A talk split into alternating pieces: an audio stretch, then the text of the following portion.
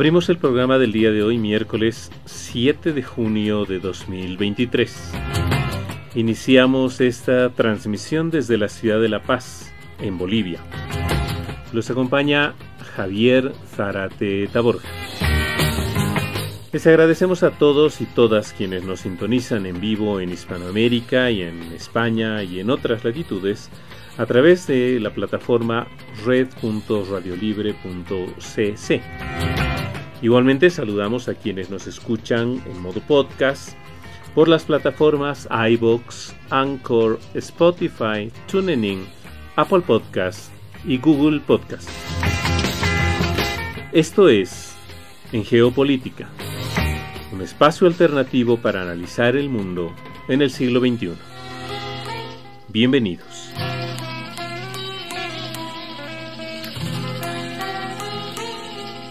El programa de hoy, que tendrá una duración de media hora, nos llevará por un recorrido analítico sobre las principales coyunturas de la actualidad internacional, analizando los hechos, los protagonistas y los datos duros.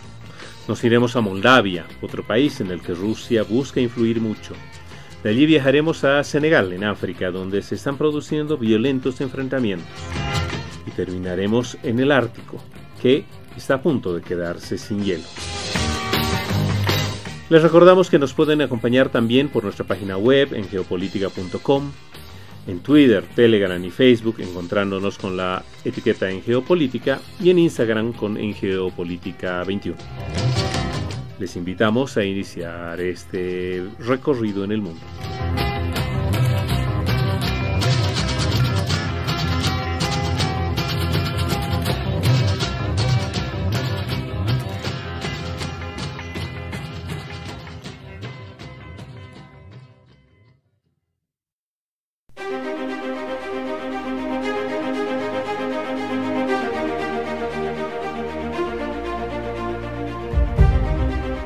Lugar donde pareciera que nada cambió.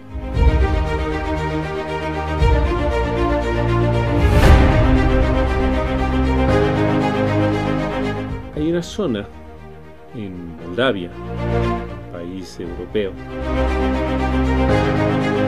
donde todavía se pueden encontrar estatuas de Vladimir Ilich Ulyanov, Lenin, carteles socialistas, cartel de Yuri Gagarin, por ejemplo, coches Lada y varias otras cosas que hacen recuerdo, si no mantienen vivo, el mundo soviético, que como ustedes saben dejó de existir en la práctica hace más de tres décadas. Esta región es Transnistria, que es una parte de Moldavia. Moldavia estos días pasó a las noticias ya que fue la sede de la cumbre de la comunidad política europea, que se celebró el pasado jueves con la participación de todos los líderes eh, europeos y se decidió en parte seguramente el celebrar el evento en, no en Transnistria sino en la capital de, de Moldavia Chisinau ya que Moldavia es otro de esos países que tiene una enorme frontera con Rusia, alrededor de mil kilómetros de fronteras continuas, pero adicionalmente también tiene esa zona, Transnistria, que no solamente está anclada en, en, ese pasado soviético, eh, de una manera muy nostálgica, sino que una buena parte de la población de la región es descendiente de miles de familias rusas que se trasladaron hace eh, muchas décadas, cuando la Unión de Repúblicas Socialistas Soviéticas estaba en pleno auge, hablamos de los 50, 60, inclusive antes, y hicieron su vida ahí. Eso hace que precisamente esta zona eh, sea uno de esos espacios que es, eh, con los que se tiene una cercanía muy fuerte. En relación a Moscú y que Moscú siempre ha apoyado como un espacio que, como ha pasado con la península de Crimea en el caso ucraniano, en las zonas de Donetsk y demás que están actualmente en conflicto y varias otras eh, pretensiones en varios lugares, buscan casi ser incorporadas a, a, la Federación Rusa o al menos recibir un apoyo abierto, franco, lo más eh, eh, posible de la Federación Rusa. Esto sucede ya en Transnistria, que tiene además un gobierno, es un país con autonomías importantes, un gobierno prorruso muy fuerte. En las, clases, en las calles de la capital, la semana pasada, mientras se celebraba la cumbre de la Comunidad Política Europea, habían también unas cuantas decenas de personas que eh, protestaban contra el gobierno proeuropeo de la de eh, Maya Sandu, primera ministra del país. Era una veintena, treintena de jubilados en este caso, que reclamaban al gobierno que si se apoya a él, se silencia la oposición, se bloquean medios independientes, etc. Lo que me imagino se reclama en cualquier país donde hay, con razón o sin razón, algún reclamo sobre la calidad democrática. El gobierno cree en general que esas movilizaciones en realidad están vinculadas a, acciones directas para desestabilizar el país, para generar eh, una opinión que apoye a, Rusia en un entorno global de, estas guerra híbrida, que tiene a la Unión Europea evidentemente como uno de los principales rivales de Rusia en las actuales circunstancias. Moldavia es un país de 2,6 millones de habitantes, que tiene una enorme población fuera de su país, eh, un país muy pobre en el contexto europeo, y que si bien ha recibido el estatus de candidato para entrar a, la Unión hace apenas un año junto a Ucrania, esta se espera que va a tardar todavía mucho y se estima que al menos se tendría que esperar hasta el 2030 para que Moldavia pueda cumplir los requisitos que le permitirían formar parte de la Unión. Este pequeño país, junto a otros, pero refiriéndonos el día de hoy a este, actuó durante los últimos treinta y pocos años como una especie de amortiguador entre Rusia y Occidente, parecida a lo que pasaba también un poco con Ucrania y con algunas otras repúblicas eh, exsoviéticas. Fue alternando gobiernos eh, prorrusos, proeuropeos, y en el último tiempo decidió alejarse más de, Rusia. Rusia tiene alrededor de 1500 soldados, no es un contingente demasiado eh, grande en, esta zona del Transnistria, una región autoproclamada independiente en los 90, que está gobernada por políticos respaldados por Moscú, aunque nadie reconoce ese estatus político de independencia, de separación. Rusia ha utilizado todas las armas posibles para mantener a, esta región cercana, bueno, en realidad todo el país, más énfasis en esta región, pero en general a todo el país, en su órbita de influencia. ¿no? Ha utilizado lo habitual, como por ejemplo la dependencia energética, ya que gran parte del gas eh, ruso, eh, ruso es comprado por eh, de la compañía rusa Gazprom y que es utilizado para la calefacción, para la industria, para gran parte del uso habitual en, Moldavia. Hay eh, otro tipo de acciones, influencia económica que también eh, ha llevado adelante y permanentemente ha estado apoyando partidos políticos eh, contrarios a Occidente, más cercanos a los rusos. El febrero de este año, recién pasado, el gobierno de, Sandu aseguró que había desbaratado un golpe de Estado que habría sido organizado por el Kremlin, que buscaba instalar un ejecutivo títere cercano a Moscú que también estaba tratando de trasladar mercenarios al país, aunque el Kremlin negó tanto lo uno como lo otro. Pero obviamente sí se siente de manera importante esa pretendida influencia que eh, busca sostenernos.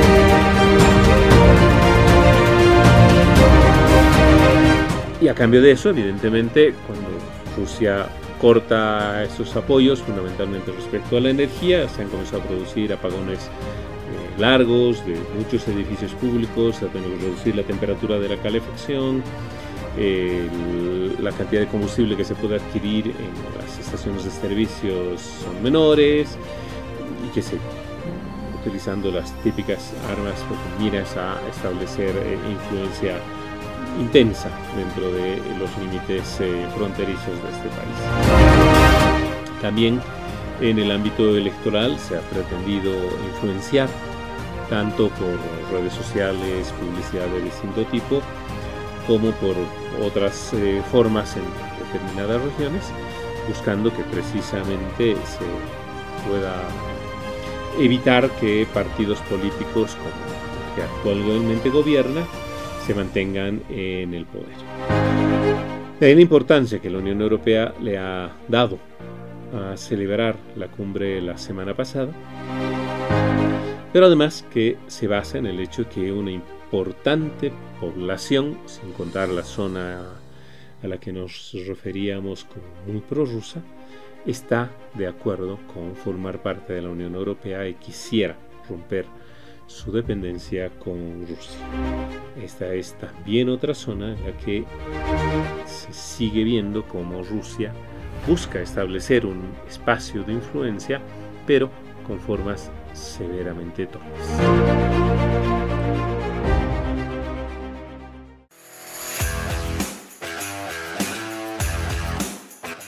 Esto es En Geopolítica un espacio alternativo para analizar el mundo en el siglo XXI.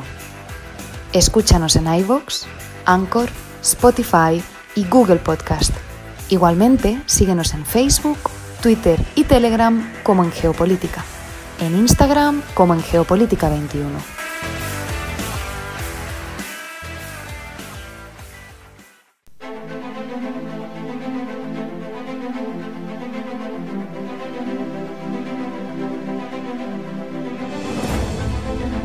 Desorden en Senegal.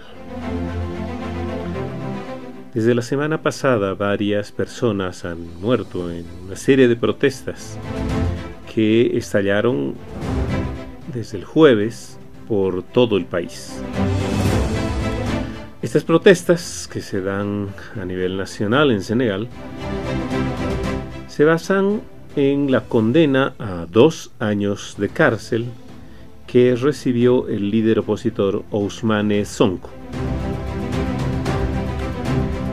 El gobierno, y esto informado a través del ministro del Interior, Antoine Dion, en una comparecencia que transmitió a través de la televisión, anunció que se habían suspendido temporalmente el uso de redes sociales y varias plataformas como WhatsApp, Twitter, YouTube y similares. Esto con a tratar de calmar lo que el gobierno considera que son algunos de los medios de difusión de las eh, acciones de protesta. Que definitivamente son fuertes y que han alcanzado rebetes de violencia más o menos importantes. Se han asaltado, atacado y asaltado varios edificios públicos y privados, en muchos casos que han sido destruidos facultades universitarias, supermercados, gasolineras y al menos una estación de trenes. Eso también derivó en que el ejército senegalés se desplegase en varios lugares de la capital y en algunos otros lugares del país, aunque aquello no había en general controlado los nuevos enfrentamientos entre los jóvenes y las fuerzas tanto policiales como militares.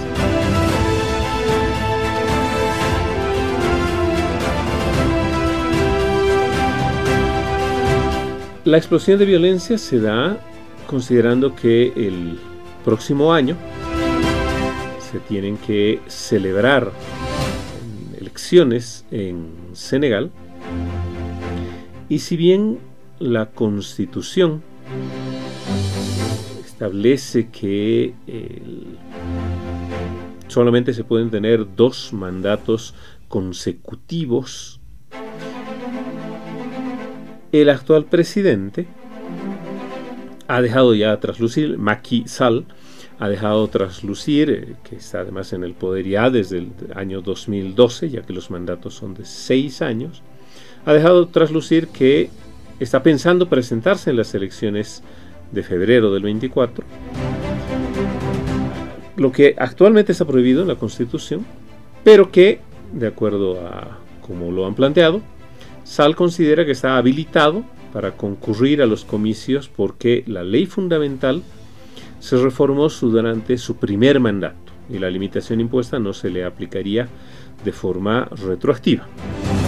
Este es un argumento que lo hemos escuchado muchas veces, ¿no? Sucedió con Menem en la Argentina, sucedió con Morales en Bolivia, sucedió con varios presidentes en varios países de eh, Latinoamérica, África especialmente, que en sus primeros mandatos se llevaron adelante reformas constitucionales y la interpretación que se le dio y que fue aprobada con más, con menos legalidad en varios casos, era que el primer mandato no debía contabilizarse en el régimen de la nueva constitución.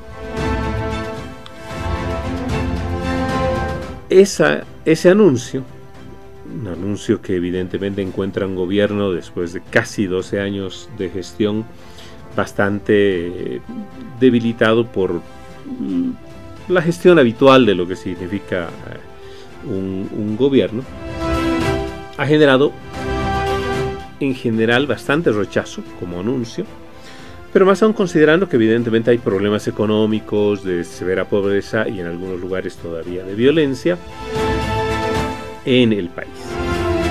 Y eso se ha unido precisamente a que eh, quien fue condenado, el líder opositor Ousmane Sonko, es un sujeto que ha logrado aglutinar a su alrededor a una parte importante de la oposición, pero que además arrastra a una un importante apoyo de jóvenes senegaleses que, viéndose con pocas posibilidades y oportunidades en el país, pese a que se pueden resaltar algunas cuestiones del, gobierno de, Sal, no ven un futuro importante.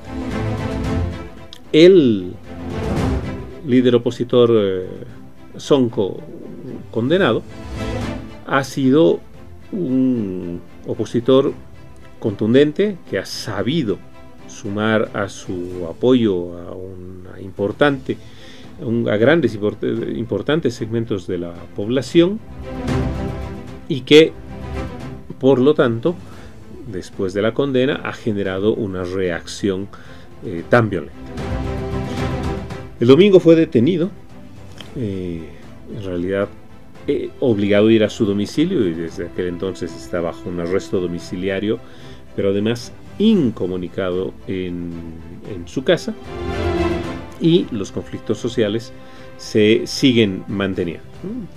Eh, tanto Naciones Unidas como otros países, especialmente Francia, ya que Senegal es una antigua colonia suya, han pedido contención a las partes, se ha condenado firmemente el uso de la violencia, se ha llamado a la calma, etcétera, pero la situación todavía es eh, volátil. Habrá que ver hasta cuándo se sostiene.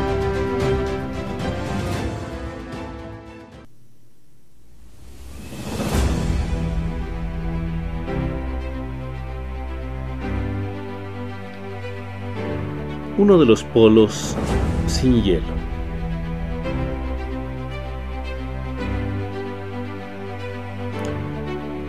El hablar de que uno de los polos del planeta Tierra se quede sin hielo seguramente era una cosa carente de sentido hasta hace muy poco tiempo. Sin embargo, el hielo que cubre el Ártico, el Polo Norte, que habitualmente llega a su mínimo cada mes de septiembre todos los años por ese tímido, tibio calor del verano boreal, probablemente va a desaparecer hasta antes del año 2050. Desde fines del siglo pasado, ese mínimo esa mínima cantidad de hielo es cada vez más notoria y según datos de NASA, varios satélites y demás, la extensión del casquete polar ha venido reduciéndose a un ritmo de 12,6% cada década desde 1980. Imagínense la velocidad de destrucción de la capa de hielo. Obviamente la variabilidad climática complica cuando el océano Ártico se convertirá exclusivamente en agua. Sin embargo, como les decía, los cálculos que han planteado la NASA y la, ESA, la Agencia Europea Espacial, estiman que para entre el 2030 y el 2050 se podría llegar al 1 septiembre sin absolutamente nada de hielo. Y si no se redujeran las emisiones de efecto invernadero, para el 2100 aproximadamente, toda la región ártica quedaría libre de hielo casi medio año y solamente habría hielo el otro medio año por que forma de la Tierra evita que la luz solar permita que las temperaturas se eleven mínimamente. La simple posibilidad es realmente impresionante. Como recuerdan ustedes, ya hay grandes obras de la literatura, grandes narraciones históricas. Intentar navegar por el paso del noroeste, el que conecta el Atlántico con el Pacífico por el norte de era una aventura que básicamente se podía hacer en verano, a bordo de un buque rompehielos, construido de manera especial para eso. Se podía con menos, con algo de menos dificultad en el paso del noreste, por la parte norte de Rusia, los barcos podían costear un par de veces eh, al año pero ahora ambas rutas son relativamente muy seguras en verano. Ya se comienzan a organizar cruceros turísticos en antiguos rompehielos, lo cual muestra efectivamente el avance del cambio que los seres humanos hemos producido, generado en el planeta Tierra. Este martes se publicó en Nature Communications, una revista científica, un estudio que afirma que los barcos podrían llegar al, mar de Wandel, una de las zonas más más al norte del planeta, y hasta el mismo centro del Polo Norte en menos años todavía. Probablemente ahí el estudio es más dramático, eh, pero ciertamente muestra cómo cuestiones que se podrían entender durante mucho tiempo que eran prácticamente eternas, están dejando de existir de manera muy rápida. Muy vinculado a lo que el fin de semana pasado también hablábamos sobre estos entre 1.5 y 2 grados Celsius que se supone no deberíamos superar, pero que evidentemente no se está pudiendo controlar. Esperemos que al menos tarde un poco más y algunos que ya tenemos nuestros años no tengamos que ver que el Polo Norte deje de ser un espacio que era por completo distinta a estas previsiones tan preocupantes.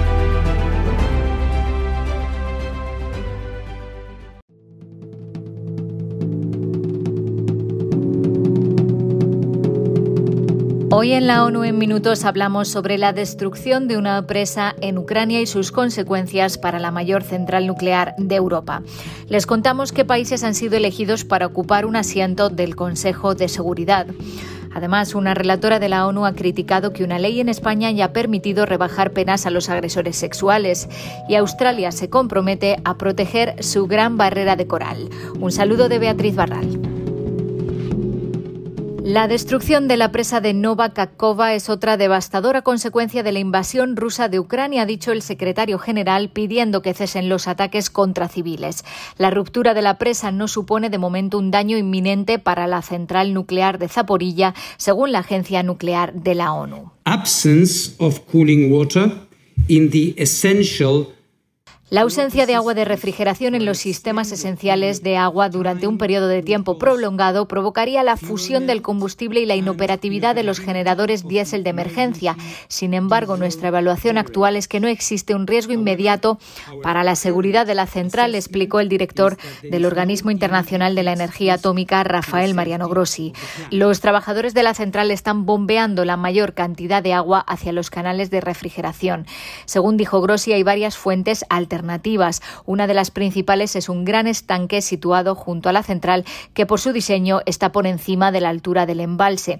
Como los reactores han estado parados durante muchos meses, se calcula que este estanque será suficiente para proporcionar agua durante algunos meses. It is therefore vital that this cooling pond por lo tanto, es vital que este estanque de refrigeración permanezca intacto. No debe hacerse nada que pueda socavar su integridad.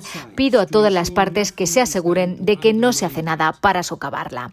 El secretario general compareció ante la prensa para valorar lo ocurrido. La ONU no tiene acceso a información independiente sobre las circunstancias que llevaron a la destrucción de la presa de Nova Kakova, pero una cosa está clara, esto es otra devastadora consecuencia de la invasión rusa de Ucrania.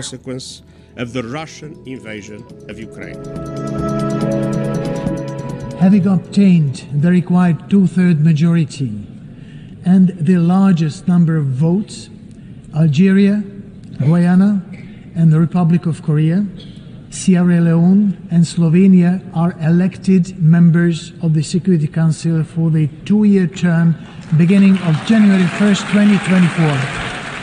Argelia, Guyana, Corea del Sur, Sierra Leona y Eslovenia han conseguido un asiento no permanente en el Consejo de Seguridad. La Asamblea General ha celebrado la elección para escoger a los nuevos miembros que entrarán en enero de 2024. El Consejo renueva cada dos años cinco de los diez miembros no permanentes que pertenecen a diferentes áreas geográficas. Además, está conformado por otros cinco países permanentes: Estados Unidos, Francia, China, Rusia y Reino Unido, los únicos que tienen derecho a veto. Corea del Sur se ha impuesto a Tayikistán en el grupo Asia-Pacífico, mientras Eslovenia consiguió el asiento que se disputaba con Bielorrusia del grupo de los países del este de Europa. Por otra parte, Argelia y Sierra Leona concurrieron sin competencia por las dos plazas destinadas al grupo de África, mientras que Guyana era la única candidata presentada por los países de Latinoamérica y el Caribe. Una relatora de la ONU ha criticado que la adopción de una nueva ley sobre consentimiento sexual en España haya reducido de hecho la duración de las penas impuestas a los agresores. Para un país con una elevada tasa de feminicidios, reducir las penas de los culpables de perpetrar actos de violencia sexual contra mujeres y menores de edad envía un mensaje erróneo sobre las prioridades del Estado, dijo Rima Al-Salem, la relatora especial sobre la violencia contra las mujeres y las niñas. La desafortunada consecuencia de la ley podría haberse evitado asegura si se hubiera prestado más atención a las voces de las distintas partes interesadas que habían advertido contra esta consecuencia. La experta considera que, dada la importancia de la ley y sus implicaciones, debería haberse concedido más tiempo a las consultas sobre el proyecto en lugar de apresurarse a aprobarlo. A fecha de 12 de abril, 943 de 4.000 condenados por violencia sexual han visto reducidas sus penas tras la aprobación de la conocida como Ley de Consentimiento Sexual o solo sí es sí. La relatora señaló que el presidente del gobierno español pidió disculpas públicamente a las víctimas y que una revisión posterior ha restablecido las penas. Y la UNESCO celebra la decisión de Australia de poner en marcha las medidas urgentes que le habían pedido para proteger la gran barrera de coral, entre ellas la prohibición de la pesca con redes de malla. El gobierno australiano formalizó este compromiso en una carta enviada esta semana a la directora general de la UNESCO, Audrey Azoulay. La UNESCO ha alertado sobre la situación de la gran barrera desde hace años. En 2021, a la vista de los datos muy preocupantes, los expertos de la organización llegaron a recomendar su inscripción en la lista del Patrimonio En peligro, una advertencia que resonó en el mundo entero. En la carta, el gobierno australiano se compromete a prohibir totalmente la pesca con redes de malla de aquí a 2027, a reducir considerablemente los vertidos de contaminantes y a fijar objetivos progresivamente más ambiciosos de reducción de las emisiones de CO2. Hasta aquí las noticias más destacadas de las Naciones Unidas.